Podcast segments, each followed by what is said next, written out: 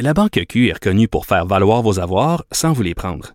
Mais quand vous pensez à votre premier compte bancaire, tu sais, dans le temps à l'école, vous faisiez vos dépôts avec vos scènes dans la petite enveloppe. Hmm, C'était bien beau. Mais avec le temps, ce vieux compte-là vous a coûté des milliers de dollars en frais, puis vous ne faites pas une scène d'intérêt. Avec la Banque Q, vous obtenez des intérêts élevés et aucun frais sur vos services bancaires courants. Autrement dit, ça fait pas mal plus de scènes dans votre enveloppe, ça. Banque Q. Faites valoir vos avoirs. Visitez banqueq.ca pour en savoir plus. Cube Radio. Bonjour tout le monde, bienvenue à Deux filles en quarantaine. Alors c'est le balado de nos meilleurs moments où je suis toujours accompagnée du producteur au contenu du balado, Jean-Philippe Lavallée. Salut Jean-Philippe. Salut Marie-Claude. Est-ce que tu profites de la canicule un peu? Certainement, j'en ai profité. J'allais faire un petit tour euh, au chalet, aussi. C'est toi qui étais là hier, mais là, c'est à mon tour. Ben oui, exactement. Écoute, euh, faut euh, là, on est comme sur la fin, heureusement, mais, euh, on y a goûté. Mais moi, ce que je trouve drôle, c'est que on, déjà, j'avais de la misère avec les jours de la semaine. Hein. Je sais jamais quel jour on est. J'ai de la misère avec les dates, puis là, j'ai de la misère avec les saisons. là, ça va pas bien. C'est vrai que ça nous aide pas. ah, non, non, ça nous aide pas du tout. Mais on a, on a quand même eu une super belle semaine. On a commencé avec euh, une auditrice euh, euh, de deux filles en quarantaine. Elle s'appelle Élise.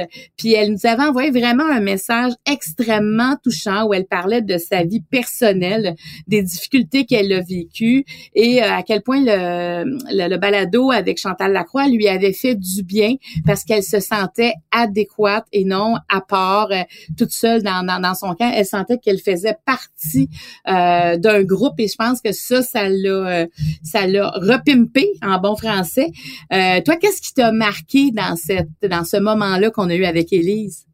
Ben, lors de, de, la rencontre, elle te confiait qu'elle avait, avait souffert d'anorexie, en fait, puis que pour elle, ça guérira jamais non plus. Là.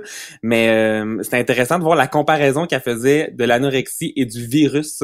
Euh, tu sais, elle, c'est comme si c'était sa maladie, finalement, qui la confinait avant de, d'avoir la pandémie, de vivre ça.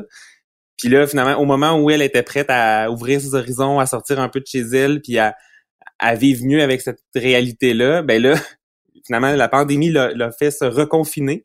Donc, c'était beau de voir cette comparaison-là. Elle était très intelligente. Puis c'était beau aussi de savoir que elle avait cette confiance-là en toi pour se confier à toi. Ça prouve à quel point euh, tu touches les gens, puis les gens euh, s'ouvre facilement avec toi. ah, ah, ben, mais en tout cas, elle, était très touchante. Écoute, elle a 20 ans, la jeune fille, là. Tu sais, mm-hmm. c'était vraiment quelque chose. Ben, tant mieux, tu sais, si les gens, euh, ça leur fait du bien, le balado. Dans le fond, on l'a fait, euh, je me souviens quand on se parlait euh, au début du projet, c'était ça qu'on voulait aussi. Hein, mettre, de la douceur un peu dans la vie des gens, amener des réponses quand c'est possible. Alors, si tu veux, on commence ça maintenant.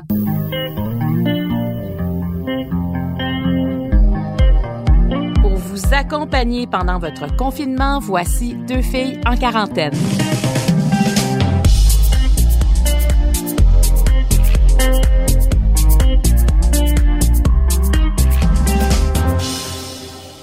Tu, euh, dans ce que tu, tu m'écrivais, euh, Élise, tu, bon, tu disais que tu es étudiante en médecine présentement à, à Québec, à l'Université Laval. Tu as 20 ans. Et tu as eu euh, des épisodes beaucoup plus difficiles où tu as même dû être hospitalisé. Oui. Euh, en fait, ça, ça remonte à il y a cinq ans. Euh, dans ma tête, ça fait comme 20 ans, mais depuis ce temps-là, c'est sûr que ça reste toujours. Puis, en fait, il y a cinq ans, j'ai souffert d'anorexie, je dirais, à ce moment-là, c'était aigu. Euh, je me suis rendue euh, aux soins intensifs. Euh, je pesais 60 livres, puis oh. euh, mon cœur battait à 18 battements par minute. Puis on se demandait si j'allais survivre.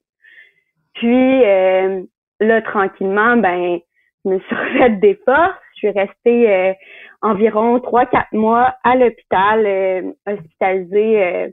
une fois stabilisée, j'ai été en unité de pédopsychiatrie au CHU à Sherbrooke. Puis Ensuite, ben tranquillement, ben j'ai réintégré l'école. Euh, j'ai comme fait euh, la moitié de mon secondaire 5 à l'école. Puis euh, bon, la vie reprend son cours tranquillement, mais honnêtement, je pense qu'on guérit jamais de l'anorexie. Puis je pense que on apprend à vivre avec, Puis ça peut sembler un peu défaitiste de dire ça, de dire bon ben elle veut pas s'en débarrasser et tout ça, mais en même temps euh, voilà, ça, ça reste toujours un petit peu un genre d'aura autour de toi. Mais, mais, mais en fait, il est, je pense que c'est le mieux de, de le voir comme ça parce que ça veut dire que tu sais que tu as cette fragilité-là, puis tu dois prendre soin de toi. Puis, tu sais, j'imagine avec ce qu'on vient de vivre, euh, le confinement, quand même, il y a quelques semaines, était euh, était de mise. Hein, on devait pas sortir. Euh, mm-hmm. On a reçu aussi quelqu'un au balado qui venait de parler d'hyperphagie. Puis Chantal Derry nous disait que c'était difficile en confinement parce que ça ça l'obsédait. Est-ce que toi, tu as eu peur de rechuter en confinement? C'est une très bonne question, puis euh, je m'attendais à cette question-là, puis ça m'a fait réfléchir là-dessus justement. Puis, en fait, oui, les premiers jours, puis pas dans le sens de rechuter, euh, reperdre plein de poids, puis comme vraiment me laisser aller là-dedans. Par contre, j'étais vraiment, je dirais, depuis l'année passée, c'est qu'en fait, tu sais, l'année passée, euh, je suis arrivée, je suis rentrée en médecine à Québec. Euh, tu sais, j'arrivais seule, c'était la première fois que je vivais seule et tout ça. Fait que c'est sûr qu'il y a comme eu une genre de recrudescence de l'anorexie dans le sens que, tu sais, c'est une maladie de contrôle, c'est une maladie de de privation et tout ça. Puis là, c'était comme si j'avais le champ libre à ça en vivant seule en appartement et tout ça. Ben là, j'ai plus mes parents pour me surveiller, etc. Fait que c'est sûr que l'année passée, ça a été un peu euh, la période d'essai, je dirais. Puis au mhm. printemps, ben j'ai crashé. Puis ça a été, en fait, j'ai pas crashé par rapport à l'anorexie nécessairement. J'ai crashé pour comme l'épuisement et en fait, là où je veux en venir, c'est que ça m'a fait réaliser que l'anorexie, ben, c'est un confinement. Hum, c'est intéressant. Ouais, mais c'est un confinement que euh, on s'impose avec des règles, des barrières, des des limites pour essayer de garder un certain, un certain contrôle sur je ne sais quoi. Puis, en fait, depuis ce temps-là, ben, j'ai entrepris une démarche euh, euh, assez intensive avec ma psychologue et tout ça parce que ça m'a ouvert les yeux. Là, je me suis dit l'année passée quand j'étais comme, tu sais, c'était en fait un burn-out. Là, tu sais, la médecin m'a dit là, t'arrêtes tout tout de suite, c'est tout là.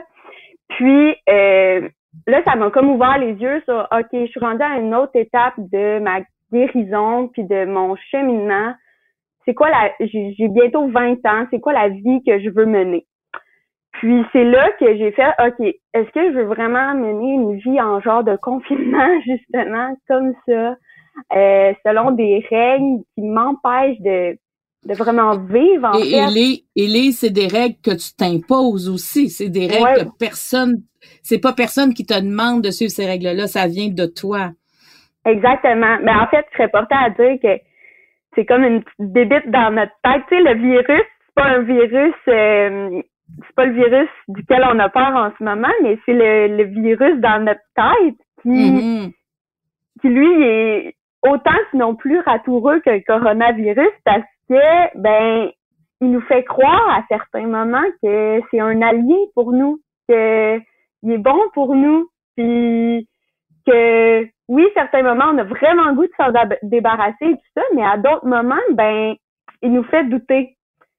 Fait que c'est ça qui est difficile. Donc, au début du confinement, on dirait que ça m'a vraiment scié les deux jambes parce que j'étais comme sur une lancée de justement moi me déconfiner de l'anorexie, de ces barrières-là, puis passer à une autre étape, m'ouvrir sur le monde, puis euh, m'exposer à certaines choses qui me rendaient plus anxieuse et tout ça.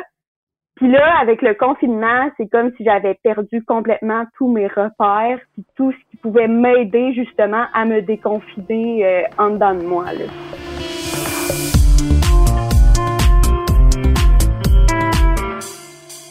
Euh, Jean-Philippe, on a reçu aussi euh, une femme qu'on aime beaucoup. Elle est venue quand même quelques fois à Deux le matin la saison dernière. Elle nous a présenté son roman Anna et l'enfant vieillard, un roman qui a été euh, un des plus vendus certainement euh, au cours de l'année, ou même si c'est un personnage, mais elle raconte quand même que cette femme-là, Anna, elle a un fils qui est itinérant et dans sa vie, c'est ça aussi. Donc, elle a fait un roman, mais je pense quand même en vraiment inspiré de sa vie personnelle. Je parle de Francine Ruel. Qu'est-ce que tu as retenu euh, de cette discussion quand même de 30 minutes qu'on a eue avec elle? Ah, mais c'est fou à quel point on s'est attaché à cette histoire-là. Puis j'ai regardé la réaction aussi suite à son passage sur les réseaux sociaux.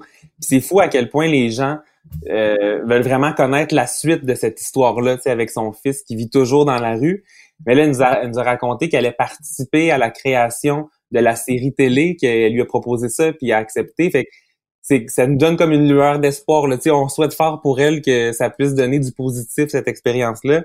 Fait que je pense que c'est ça qui est fascinant, en fait, euh, dans l'histoire de Francine Ruel. Ben, moi, je vais te confier quelque chose. À un moment donné, euh, j'étais dans un événement, puis euh, j'ai croisé une amie d'enfance, là, une amie que j'avais pas vue depuis des années. Puis elle est venue me voir, puis elle m'a dit faut que je te dise que moi, j'ai un fils qui habite dans la rue. Puis elle dit, j'en ai jamais parlé, mais quand j'ai entendu Francine Ruel en parler, ben elle dit là c'est c'est fini, j'arrête de mentir sur ce que mon fils fait puis pourquoi il est jamais là puis pourquoi j'ai jamais de nouvelles. Euh, et elle a dit ça m'a libérée. Et tu sais là j'ai ce cas-là mais j'ai l'impression que ça a libéré plusieurs personnes.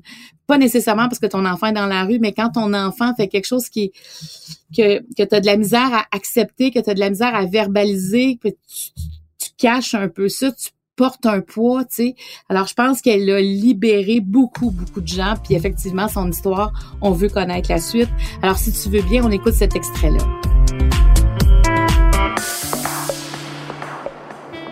Et c'est un ami qui était à la maison un jour qui m'a comme que sans le savoir, beaucoup de monde ont répété ça souvent. Tu sais, tout le monde nous donne des conseils puis nous dit comme etc. On en entend, il y en a qu'on prend, d'autres qu'on fait. Ben oui, ben oui, ça a l'air facile là. Mais un ami avait dit une fois, c'est incroyable. Il parlait de mon fils et il disait, c'est incroyable. Tout le monde veut pour lui ses parents ont voulu, ses tantes ont voulu, ses cousines, ses amis, le monde autour, nous, tes, nous, tes amis, on essaye aussi. Tout le monde veut, et le seul qui ne veut pas, c'est lui. Et le seul qu'il faut qu'il veuille, c'est lui. Et là, je suis rentrée en thérapie. J'ai un problème, faut que j'aille régler ça. Tu sais, on pense à ces femmes qui aiment trop parce qu'elles aiment des hommes qu'elles vont entretenir, elles vont se faire euh, ou battre ou euh, euh, arnaquer ou je sais pas quoi parce qu'elles aiment trop. Ben j'étais une mère qui aimait trop, je crois. Il fallait que je sois une mère qui dise OK, je vais t'aider au maximum, mais il faut que tu fasses ta part toi aussi. Et comment on peut aider quelqu'un qui est pas là, quelqu'un qui est dans la rue, quelqu'un on, tu sais, t'as pas l'adresse de cette personne-là, t'as pas un téléphone, tu peux pas y envoyer un texto, un courriel, il y aura, y aura pas de réponse. Ben, pour l'instant, moi, ça va parce qu'il y a un téléphone enfin, là. Moi, c'est ça. Il y a quelque chose qui a changé, là. J'ai donné, je pense, trois vieux téléphones à moi, mais il les perdait, il se les faisait voler ou il les vendait, je sais pas. Et là, il l'a acheté lui-même. Et c'est formidable. Il fait attention à son téléphone.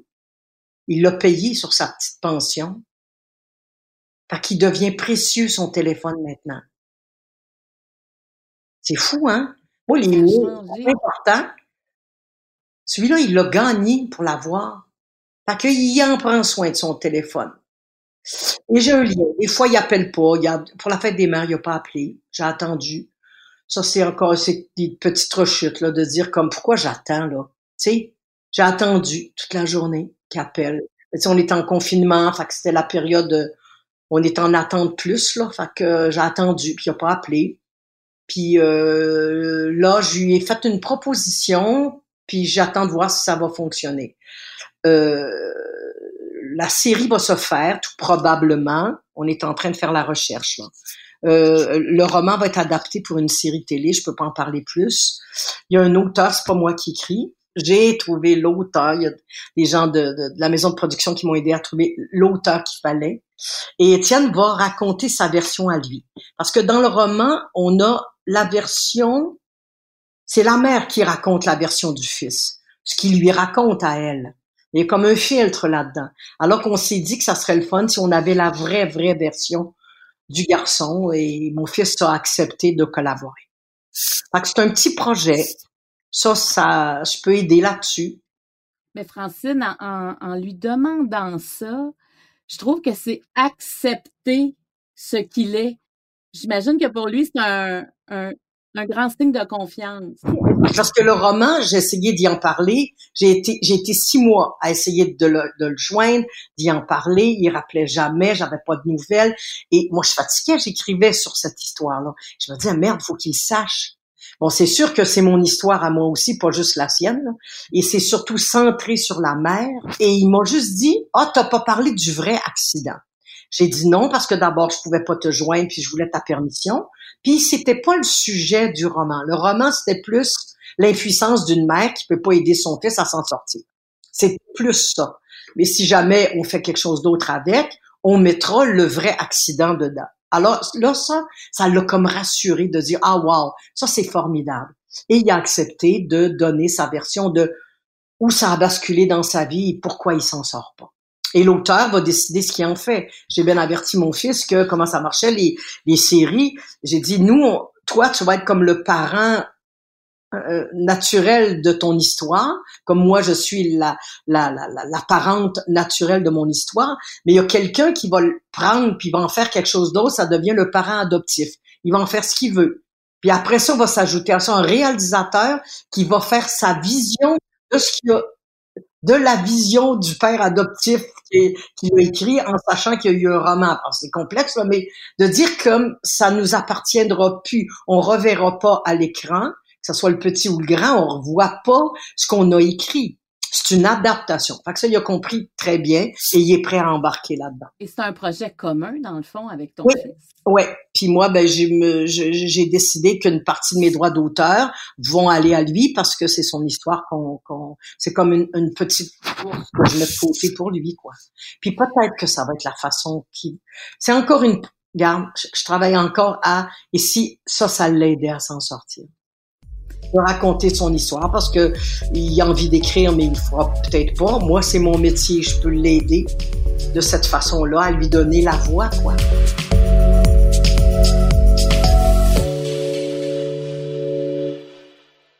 La Banque Q est reconnue pour faire valoir vos avoirs sans vous les prendre. Mais quand vous pensez à votre premier compte bancaire, tu sais, dans le temps à l'école, vous faisiez vos dépôts avec vos scènes dans la petite enveloppe. Hmm, c'était bien beau. Mais avec le temps, ce compte-là vous a coûté des milliers de dollars en frais, puis vous ne faites pas une scène d'intérêt. Avec la banque Q, vous obtenez des intérêts élevés et aucun frais sur vos services bancaires courants. Autrement dit, ça fait pas mal plus de scènes dans votre enveloppe, ça. Banque Q, faites valoir vos avoirs. Visitez banqueq.ca pour en savoir plus. Pendant que votre attention est centrée sur vos urgences du matin, vos réunions d'affaires du midi, votre retour à la maison ou votre emploi du soir, celle de Desjardins Entreprises est centrée sur plus de 400 000 entreprises à toute heure du jour. Grâce à notre connaissance des secteurs d'activité et à notre accompagnement spécialisé, nous aidons les entrepreneurs à relever chaque défi pour qu'ils puissent rester centrés sur ce qui compte, le développement de leur entreprise.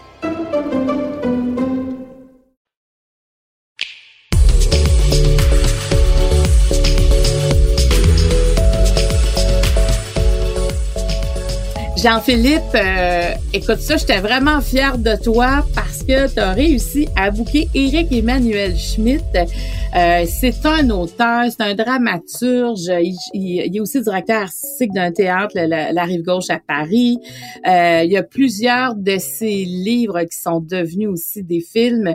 il coach aussi pour pour l'écriture, pour montrer, pour donner des, des trucs aux gens. C'est vraiment quelqu'un de très très impliqué. Puis bon, je sais pas comment il arrive à, tout faire ça. Euh, mais euh, d'entrée de jeu, quand on a, on, a commencé à parler avec lui, euh, je voulais parler de ça justement, c'est où il prenait le temps de vivre, parce qu'il sait même pas le nombre de livres qu'il a écrits, c'est quand même pas banal. Et, et finalement, il s'est mis à parler d'un paquet de choses, puis s'est mis à parler du processus d'écriture.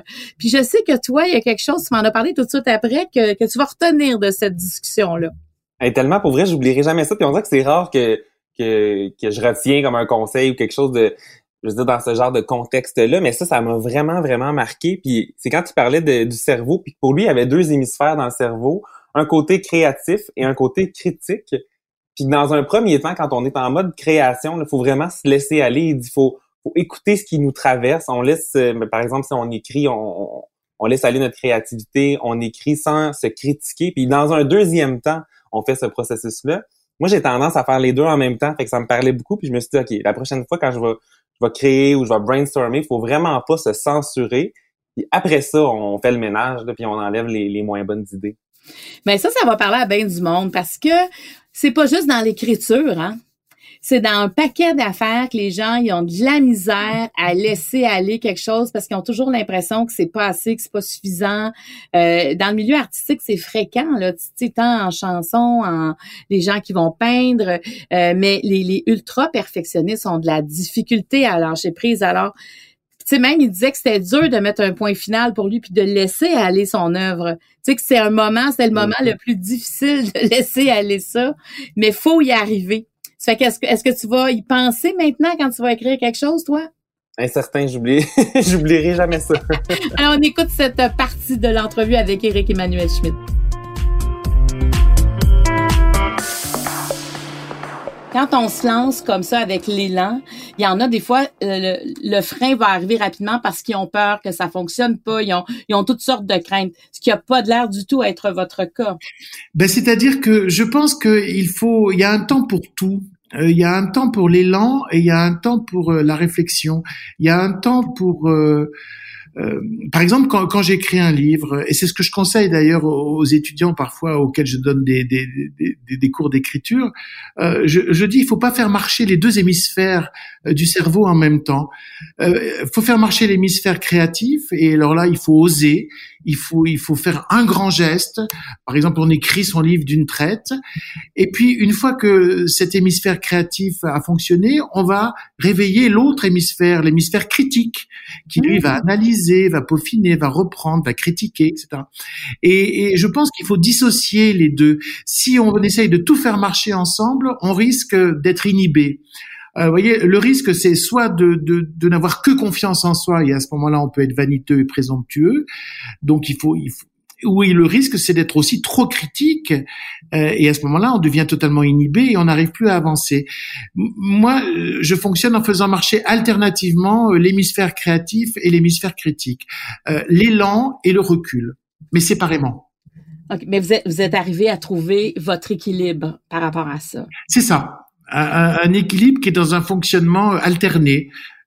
ah, mais oui, mais, mais, mais c'est ce qui fait que vous êtes aussi prolifique. Oui.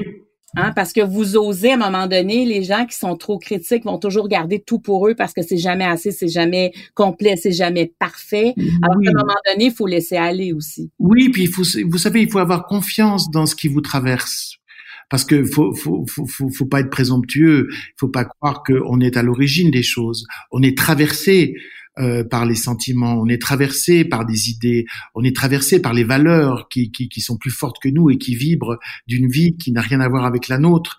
Et il faut avoir confiance dans ce qui nous traverse et se mettre au service de ce qui nous traverse. C'est ça la confiance. Moi, j'ai pas tant confiance en moi que confiance dans les projets euh, qui me qui m'occupent et qui m'obsèdent. Je pense qu'ils ont une certaine valeur et qu'il faut que je me montre à la hauteur de cette valeur. Donc il y a il y a il y a, y a un élan et puis après il y a il y a quelque chose de réflexif pour se mettre au niveau. Mais mais mais voilà, il faut avoir pas confiance en soi, confiance dans euh, la valeur de ce qu'on peut faire et dans la valeur de ce qui nous traverse. Mmh, c'est intéressant, c'est intéressant, c'est ça. C'est. Mais moi, je trouve que c'est capable de demander de mettre un point, un point final ou c'est quelque chose. Ça, c'est très, c'est très très dur. C'est dur, j'imagine. Oui, parce que en même temps, c'est exactement ce que vous dites. Euh, il faut arriver au moment où, par exemple, un, un, texte est fini, où vous vous dites bon, ça y est, il existe par lui-même, il n'a plus besoin de moi. Ah. Mais euh, c'est difficile d'arriver à, à, à, ce moment-là. Euh, et on se demande toujours si c'est pas une illusion. Mais au fond, c'est vrai qu'il y a une entreprise de dépersonnalisation. Quand dans une page d'écriture, je ne me vois plus, je ne vois plus mon travail, je ne vois plus ma sueur, je ne vois plus aucune trace de moi, mais que j'ai l'impression que c'est un être vivant, organique, qui avance tout seul, c'est-à-dire qui m'a abandonné, comme un enfant qui quitte la maison. À ce moment-là, je me dis c'est fini.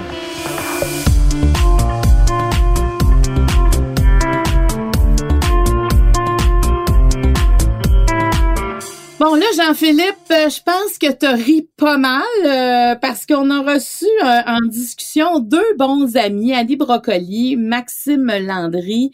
C'est des amis à moi aussi. moi, j'ai déjà déjà été en voyage avec Maxime Landry, puis vous dire comment j'ai ri, là, ce gars-là euh, pourrait presque être humoriste, à mon avis. Il a, il a un sens du timing, il est rapide, rapide. Puis là, ben, euh, comme il était en confiance avec Annie, euh, puis Annie aussi, elle laisse pas sa place. C'est une fille qui est extrêmement drôle. Alors, on les a sentis, je trouvais, très, très près. J'avais l'impression d'être avec vraiment eux, puis je pense que tous les auditeurs ont eu cette impression-là. Puis on a ri pas mal. Toi, qu'est-ce qui t'a fait rire dans tout ça? Ben, ben moi, quand, Annie racontait son, son expérience à l'épicerie avec les flèches, puis il y a tellement de flèches que finalement, elle sait plus par où passer, puis elle s'est jamais rendue au lait, fait qu'elle revient chez eux, puis il manque des chips et du lait parce que elle n'a pas géré les, les flèches par terre. C'était fascinant, puis on dirait que dans cette entrevue-là, on avait accès à un côté de leur personnalité qu'on connaît peut-être moins publiquement. Fait que je trouvais ça vraiment intéressant. Mais pour vrai, moi, pendant l'enregistrement, j'ai tapé des mains tellement que je trouvais ça drôle. À certains moments, Maxime qui revenait avec ses histoires de quand il s'est coupé les cheveux, puis que lui aussi, il évite euh, les miroirs dans sa maison. Bref, c'est vraiment un extrait à réécouter. Là, ça fait du bien dans cette euh, situation qui est des fois euh, plus difficile présentement. Mais moi, je suis contente que tu choisisses cet extrait-là parce que j'ai envie de le réécouter parce que moi, je me retenais pour rire. je me disais, là, ça, je ris tellement fort, je vais gâcher le moment, on n'entendra plus rien, tu sais. Mais je trouvais ça vraiment drôle. Puis c'est beau de sentir l'amitié entre deux personnes. Moi, ça me, ça me fait toujours du bien. Ça, c'est comme euh, réconfortant d'entendre ça. Alors, on les écoute maintenant, mais juste avant, si vous avez des questions, des commentaires sur la semaine qui vient de se terminer, n'hésitez pas à nous écrire à studio à commercial cube.radio ou encore sur ma page fan Facebook à Marie-Claude Barrette en message privé. Sur ce, on vous laisse rire avec euh, Annie et Maxime. Bon week-end tout le monde. Merci beaucoup Jean-Philippe. Bye bye. Merci, bon week-end. Parce que toi, toi, Annie, t'es une festive, t'aimes recevoir, là. Ah oui, j'aime, j'aime recevoir, j'aime faire de la bouffe. Et tu, si tu savais à quel point en ce moment mon congélateur est plein, parce que pour moi c'est une thérapie faire de la bouffe. Tu sais, euh, quand j'avais des des blancs ou des pannes euh, d'inspiration euh, quand j'écrivais là, je fais faire une soupe à, minuit. Puis tu sais, c'est quelque chose. En fait, ça me calme parce que c'est de la chimie que tu fais. Moi, j'ai aucune recette dans la vie tu fais de la, chimie, puis tu un résultat tout de suite, tu sais. C'est ça que j'aime. Alors que quand tu écris un, show euh, ou euh, des chansons, ben le résultat, tu vas l'avoir dans un an. Puis ça, ça, ça vient que ça gosse, tu sais. Et là, pendant le confinement, ben, il y a rien à faire. Que j'ai cuisiné, là, mais genre, je faisais trois repas et entre ça, je faisais deux plats que je congelais. Ça, je, je dis congelais comme c'était au passé, mais c'est encore, c'est encore le cas dans, dans le présent. Mon seul problème, c'est que je rush à aller à l'épicerie parce que ici là, il y a comme il y a des euh, flèches chez nous à faut que tu suives. Moi, j'arrive pas à aller dans l'allée du lait. J'ai fois, je suis repartie pas de lait parce que bâtard, il faudrait que j'aille à l'envers des flèches. Fait que je comprends pas comment aller au lait et je suis pas capable d'aller dans l'allée des chiffres. Mais voyons! C'est bien rochant. Fait que là, j'attends qu'il y ait personne. Je me pars. Puis là, là j'attends qu'il y ait personne. Puis là, je m'en vais à l'envers de la flèche. Là, j'ai chaud parce que là, je fais quelque chose de pas correct. Fait que là, quand je reviens chez nous, faut que je me lave. C'est l'horreur. Mais ils se sont peut-être trompés dans le marquage du plancher. Hein? Avez-vous remarqué que l'écaille est Rougemont? ils se sont trompés dans chaque bout d'allée, il y a une flèche qui pointe une vers l'autre. Fait que t'es dans la merde, veux, veux pas. Mais, Annie, sa, thérapie, c'est de cuisiner. Moi, c'est de manger. Fait que je pense que c'est pour ça qu'on s'entend si bien. Ouais, ouais, nous t'as mangé beaucoup pendant ton confinement, Max?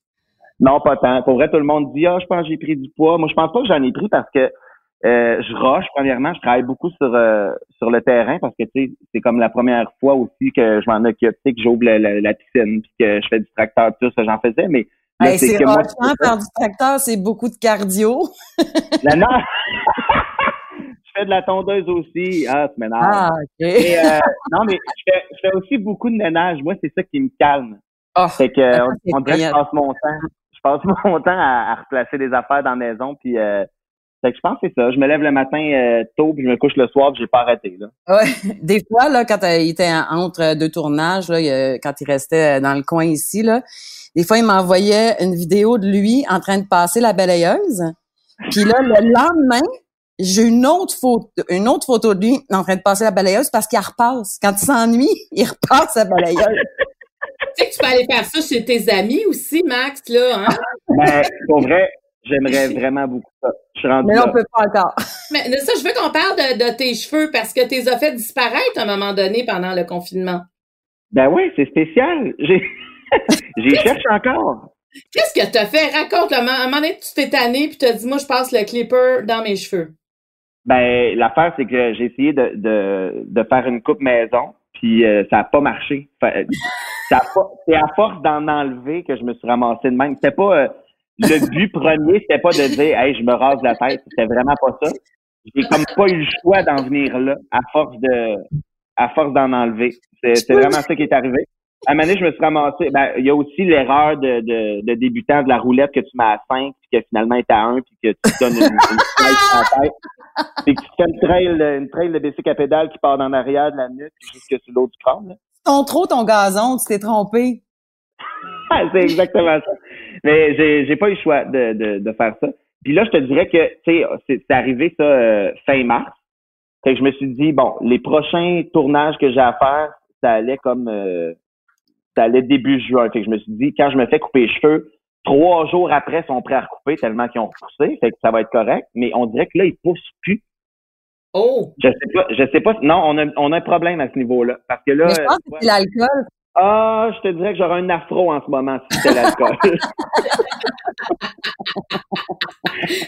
Comment je te dirais? Bien ça, c'est pas ça. Mais euh, c'est ça, là, j'ai pas le choix de, de, de refaire des petites mises à jour, là, parce qu'à partir du moment où je me suis clippé, on dirait que les demandes se sont mis à rentrer aussi, là, de Hey, tu me fais une vidéo pour ci, pour ça. euh, c'est, tout le temps comme ça que ça se passe. Fait que euh, c'est ça. J'aurais pas le choix, je pense. Mais c'est un gros changement. Comment comment tu te trouves comme ça, tu sais, quand, quand, vraiment tes cheveux de là sont un peu plus longs, mais quand ils étaient très, très courts, est-ce que tu aimais Ben, cette image-là? J'ai fait comme à l'épicerie, dans le fond, je me suis mis des flèches sur le plancher pour éviter les miroirs et les endroits. les endroits où il y a de la réflexion, mais il y a juste une affaire, c'est que je peux plus aller au lait dans mon frigidaire.